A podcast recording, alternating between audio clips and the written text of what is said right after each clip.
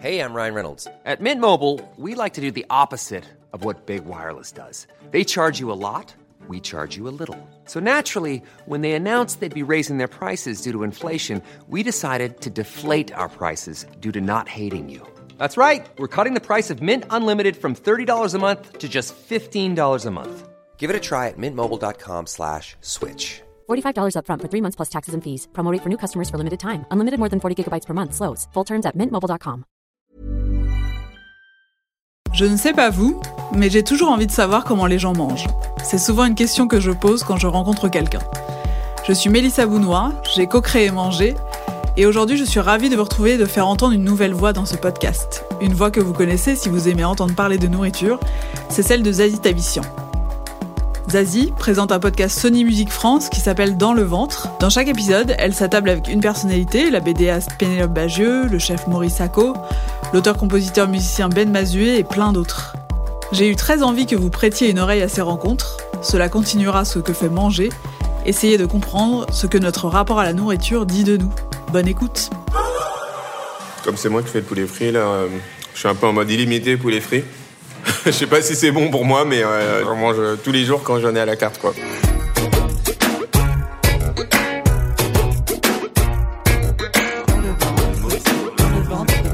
Dans le ventre. de Maurice Sacco. Dans le ventre de Maurice Sacco. Je viens de sortir du métro Gaîté à Paris et je me dirige vers Mosuke, le restaurant du chef Maurice Sacco. Maury, vous l'avez peut-être aperçu dans Top Chef. J'ai déjà eu l'occasion d'interviewer Maury par téléphone, mais j'ai très envie de le rencontrer en chair et en os. Déjà car j'aime comment il parle de sa cuisine, aussi j'avoue car j'ai très envie de goûter son poulet frit, qui paraît-il est excellent. Ah voilà, j'aperçois son restaurant.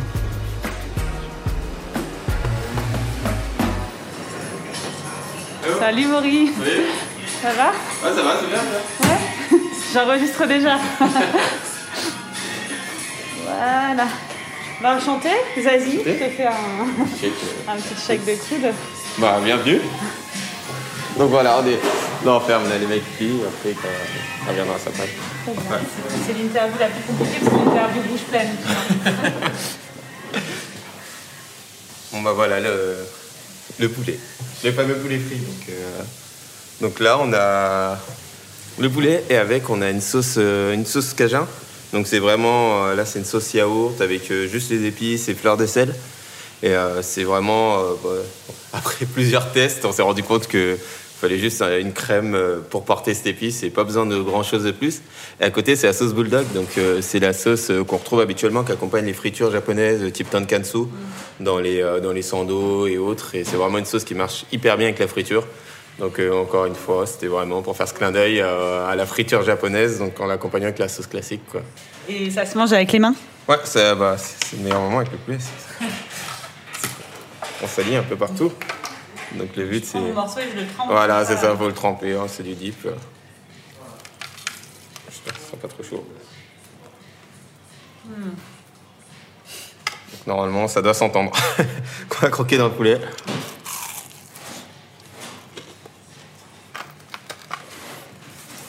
Un peu faux. C'est super bon. Merci. Merci. Hum, Est-ce que, hum, pour commencer, tu peux me dire hum, où est-ce que tu as grandi et, tes souvenirs culinaires enfant Bah alors moi j'ai grandi euh, dans le 77, en Seine-et-Marne, dans, une- petite ville qui s'appelle euh, Tournon-en-Brie, donc en plein milieu de la Brie, comme le nom l'indique. Et euh, donc j'ai grandi avec mes frères et sœurs, famille nombreuse. Je suis le sixième d'une famille de neuf enfants, donc je fais partie des petits. Et euh, chez moi on a toujours mangé, euh, bah, ma mère est une, très, une excellente cuisinière. Donc, euh, elle n'est pas professionnelle, mais à la maison, elle faisait vraiment euh, des plats super bons. On a mangé un peu toute la cuisine de l'Afrique de l'Ouest. Donc, euh, je mangeais vraiment, que ce soit vraiment les plats un peu emblématiques d'Afrique de l'Ouest, que ce soit le mafé, le tchaboujen, le yassa, que ce soit le tchéké poisson ivoirien. Et euh, toutes ces petites, euh, toutes ces influences en fait d'Afrique de l'Ouest, euh, c'est vraiment ce que je mangeais moi au quotidien à la maison. Et puis après, bon, bah, pour le côté un peu plus occidental, bah, c'est quand je sortais avec mes potes et qu'on allait manger ailleurs, quoi. Et du coup, tu as des souvenirs euh, d'enfant de ta mère euh, en cuisine? C'était, Ça représentait quoi le, le lieu, la cuisine pour toi quand tu étais petit? On va dire qu'environ 50% de mes souvenirs de ma mère sont dans la cuisine, parce qu'elle y passait énormément de son temps. Et euh, pour moi, la cuisine, c'était un peu le lieu euh, va dire la cour au miracle, mais je savais que j'y trouverais toujours quelque chose à, manger, à grignoter. Et puis euh, surtout, bah, ça m'évoquait ma mère, tout simplement, parce que je savais que si j'allais dans la cuisine, il y a des grandes chances que j'y retrouve. Donc euh, c'est là où j'allais la chercher principalement. Et quand on est neuf, euh, Armand, on n'était que quatre filles, mais déjà j'ai l'impression que on comptait le nombre de pommes noisettes et tout, c'était la, c'était la guerre. Est-ce que c'était comme ça avec tes frères et sœurs ou pas du tout? Alors, non, justement, on se battait pas parce qu'on est dans une école plus du trop que du pas assez. donc du coup, c'était plutôt, euh, vous allez tous finir votre plat euh, et, puis voilà quoi. Donc on mangeait plus que plus qu'il fallait au final.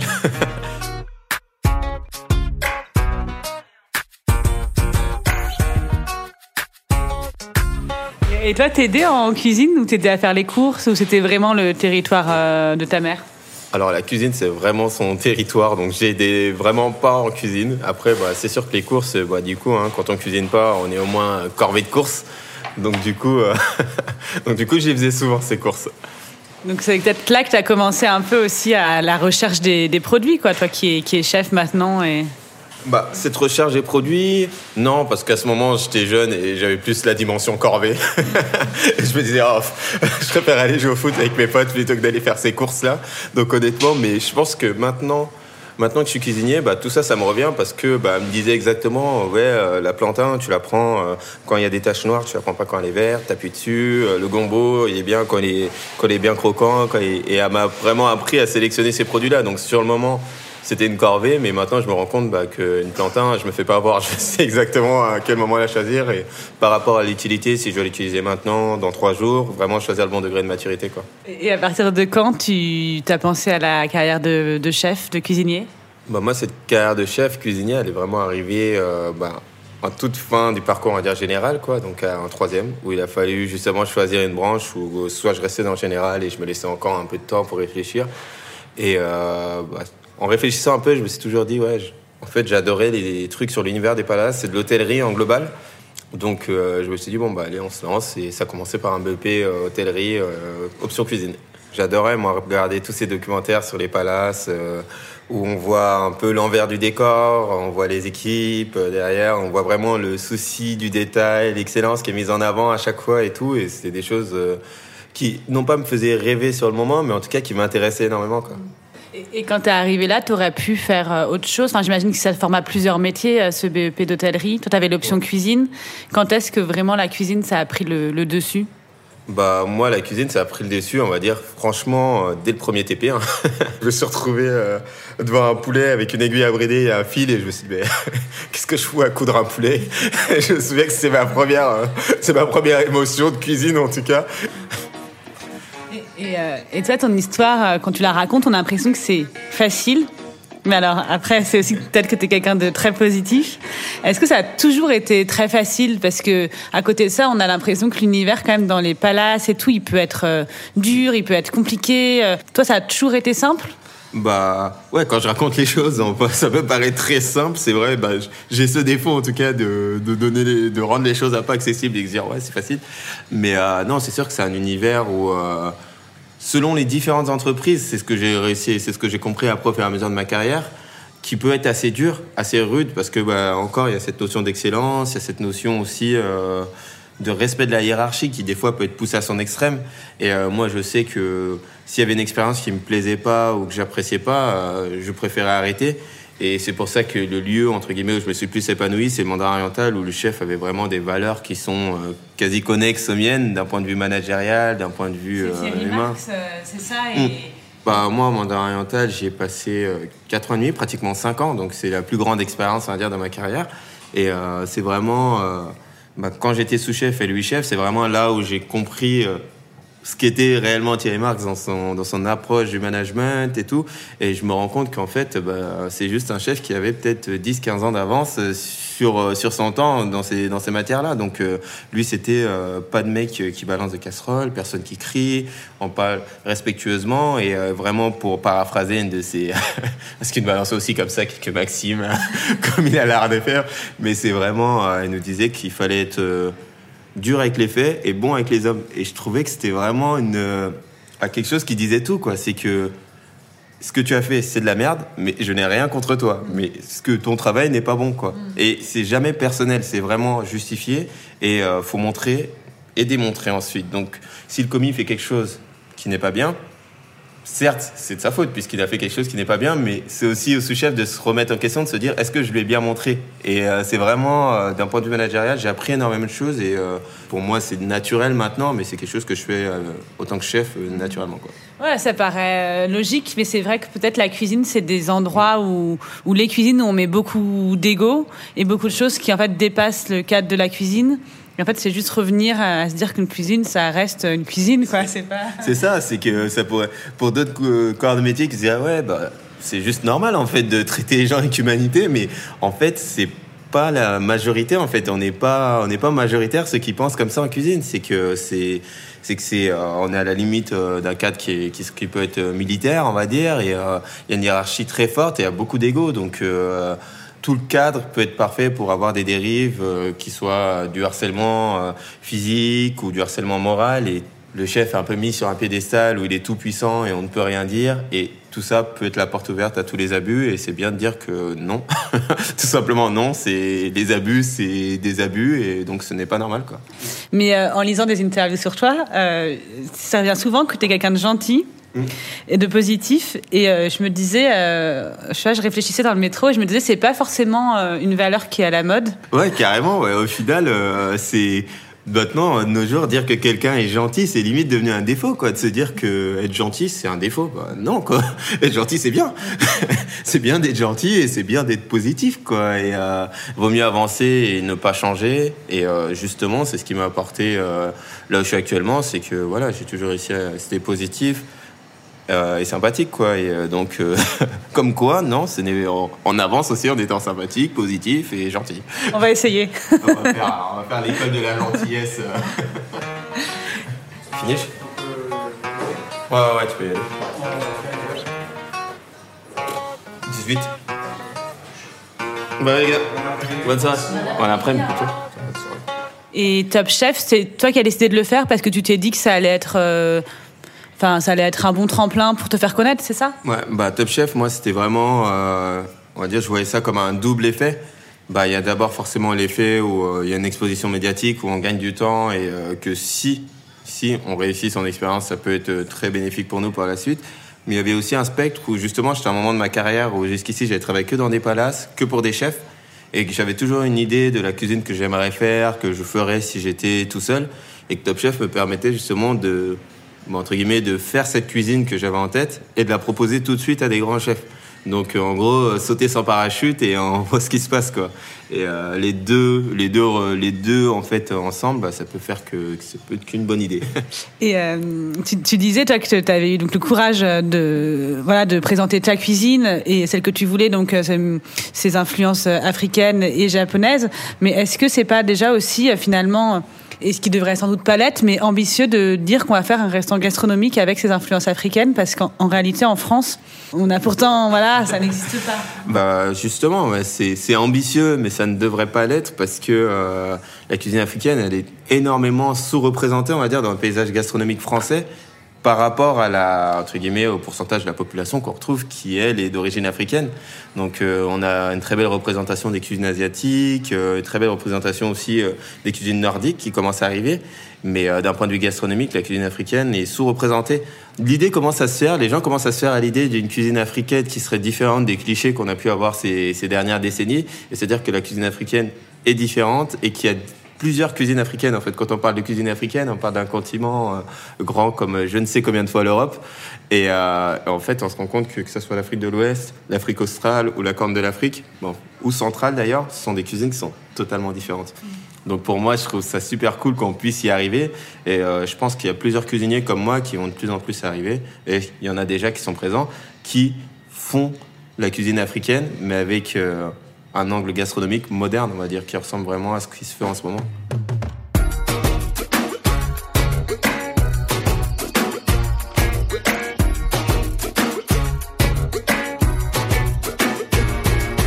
Ça doit faire une petite euh, quinzaine d'années quand même que les chefs sont comme ça un peu starisés. Toi, c'est quelque chose que tu vis aussi un petit peu, j'imagine, avec Top Chef. euh. Ouais, ouais, ouais, c'est, ça fait, on va dire, ça fait partie du jeu. Hein. Donc, euh, ouais, les selfies et autres. euh, bon, déconfinement, c'était vraiment la folie parce qu'il y avait vraiment un grand engouement sur Top Chef et tout. Donc, euh, c'était quasi, je pouvais plus aller faire mes courses et tout. c'était, c'était fou. Et là, ça va, ça s'est calmé, euh, un peu plus tranquille. Donc maintenant, c'est- on a des selfies moins, plus des pouces en l'air de Laura, c'est plus cool. Mais euh, ce que j'ai retenu, c'est que les gens étaient vraiment sympas, quoi. Après, la personne qui te demande une photo, elle ne sait pas qu'elle est la 20 de la journée, quoi. Donc euh, elle, c'est juste, euh, elle te demande, et puis c'est toujours fait hyper poliment et tout. Donc on refuse pas, mais c'est sûr que euh, quand je fais mes courses, et je pense que c'est la même chose pour les chefs cuisiniers, euh, pour tous les chefs cuisiniers un peu connus, j'ai l'impression qu'on juge mon caddie, quoi. Qu'est-ce qu'il y a dans son caddie? Pourquoi il a acheté du Babybel? Pourquoi il y a du Babybel et c'est des chocobons que je vois à côté? Donc je me sentais un peu jugé sur mon caddie, quoi. Est-ce que, euh, comme les artistes, tu penses que les cuisiniers, ils ont aussi des messages à faire passer et des messages politiques? Moi, je pense que oui, il y a maintenant la cuisine, elle est un peu politique, je dirais politique euh, dans un sens euh, où il y a des messages à faire passer. Et euh, j'ai remarqué que souvent les chefs qui ont des messages à faire passer ont souvent une cuisine qui est beaucoup plus réfléchie, et beaucoup plus portée par ces choses-là. Mais bon, bah, par exemple, je pense que la politique maintenant de l'écologie, de faire attention à ce qu'on mange, de la saisonnalité et autres, pour moi, c'est censé être un acquis pour tout cuisinier, entre guillemets, digne de ce nom. Maintenant, tout le monde sait qu'il qu'il faut travailler avec une certaine saisonnalité, qu'il y a une localité à avoir. Et moi, le premier, sachant que j'ai un peu une balle dans le pied sur ce sujet parce que je travaille des produits exotiques, donc il y a forcément un peu d'import, ben, j'essaie de faire au mieux de ce que je peux, en tout cas sur les produits, et euh, je travaille au maximum de produits locaux. Après, euh, sur la politique, bah, par exemple, on pourrait dire que moi, qui a une cuisine, euh, qui justement, où je dis, ouais, il y a une sous-représentation de la cuisine africaine, ça pourrait pencher sur un penchant un peu plus politique. Mais non, je trouve que le meilleur moyen justement de faire passer un message, c'est euh, de faire cette cuisine, qu'elle soit bonne, qu'elle soit réussie et qu'elle soit saluée. Quoi. Justement, le, en fait, le message le plus éclatant, c'est le message de réussite, donc il faut tout donner pour réussir. Et ouais, d'ailleurs, j'ai lu dans beaucoup de tes interviews aussi que tu, que tu affichais ouvertement que tu voulais avoir une étoile. Ouais, ouais, ouais. Pour moi, c'est, je, je, je l'affiche et en tout cas, euh, j'ai pas, j'ai pas de crainte à le dire parce que c'est un objectif qu'on a eu depuis, euh, depuis le jour 1 du restaurant. Moi, j'ai recruté mon équipe en leur disant, les gars, l'objectif c'est l'étoile et moi, je veux qu'on travaille depuis le premier jour comme un restaurant étoilé. Donc, on ne l'a pas, mais on travaille comme si. Et donc, euh, si je travaille comme si j'étais étoilé, bah, ça va de pair euh, de dire que je cherche cette étoile. quoi. Merci beaucoup. Merci beaucoup, Maurice. C'était super cool. Et à cause de moi, je crois que t'as pas fini ton morceau de poulet. Poulet. Il est froid, Tu- mais toujours précis en fait. Ouais. Tiens. Tu vas le, tu vas le manger quand je serai Bon, parti je vais froid. le manger, ouais. je vais le manger froid. Chaud, froid, euh, le plus frit, c'est toujours bon. Ce qui est incroyable, c'est que depuis cette interview, Maurice Acco a gagné sa première étoile. En attendant de pouvoir vous attabler chez lui, vous pouvez, si vous habitez à Paris, aller chercher son poulet frit à emporter. Maurice Acco anime aussi l'émission Cuisine ouverte sur France 3, où il explore la cuisine de terroir. Dans le ventre est un podcast produit par Sony Music, imaginé et écrit par Zazie Tavissian et réalisé par Geoffrey Puitch. Merci au groupe Bagarre pour l'utilisation de leur titre Malouve dans notre générique. Et merci aussi au laboratoire de Sony CSL pour la collaboration. Si cet épisode vous a plu, n'hésitez pas à vous abonner et à en parler autour de vous. En attendant, n'oubliez pas, bien manger, c'est bien, bien manger, bien accompagné, c'est encore mieux. Je voudrais te faire une petite euh, playlist et je vais te Ouais. demander des chansons pour différentes occasions. Donc, euh, bah, pour cuisiner déjà, pour commencer. La chanson pour cuisiner. Alors, euh, Juicy, du Biggie. Une chanson quand t'as faim. Allez, on dirait Busta Rhymes, Break, Your Neck, parce que faut que ça aille vite. Euh, J'allais dire une chanson contre le track, mais tu m'as dit que t'avais jamais le track. Mais par exemple, une chanson, euh, moi j'aime bien, je sais, quand j'ai un événement, quand je vais rencontrer des gens, je suis un peu stressée et tout, j'aime bien mettre des musiques qui me motivent, quoi. ah bah moi, c'est au contraire, du coup, comme, euh, comme je suis pas stressé, je suis encore plus calme, allez. J'irai euh, Simply Beautiful. Euh, ta chanson préférée de tous les temps? Oh, ça c'est dur. Je bois un petit peu de bissap en attendant.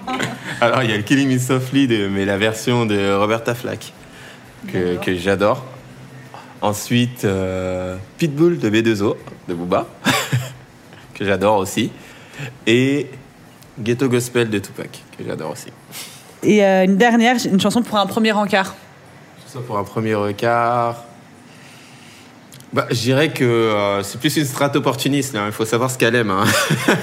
c'est le meilleur moyen. Faut pas mettre la chanson de gros lourd, pas d'Air Kelly surtout, surtout pas, parce que c'est- c'est un peu relou quoi.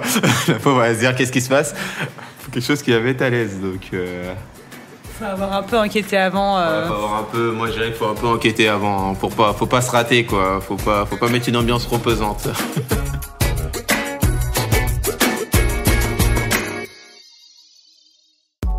Vous venez d'écouter un épisode de Dans le ventre, un podcast Sony Musique France présenté par Zazie Tavissian. Si vous voulez écouter tous les épisodes du podcast, ils sont disponibles sur toutes les plateformes.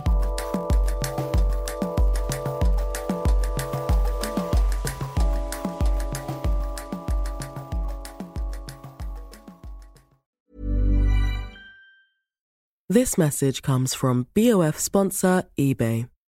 You'll know real when you get it. It'll say eBay Authenticity Guarantee. And you'll feel it. Maybe it's a head turning handbag, a watch that says it all, jewelry that makes you look like the gem, or sneakers and streetwear so fresh every step feels fly. eBay gets it. So look for the blue check mark next to that thing you love and be confident that every inch, stitch, sole, and logo is checked by experts. With eBay Authenticity Guarantee, you can trust that feeling of real is always in reach. Ensure your next purchase is the real deal. Visit eBay.com for terms.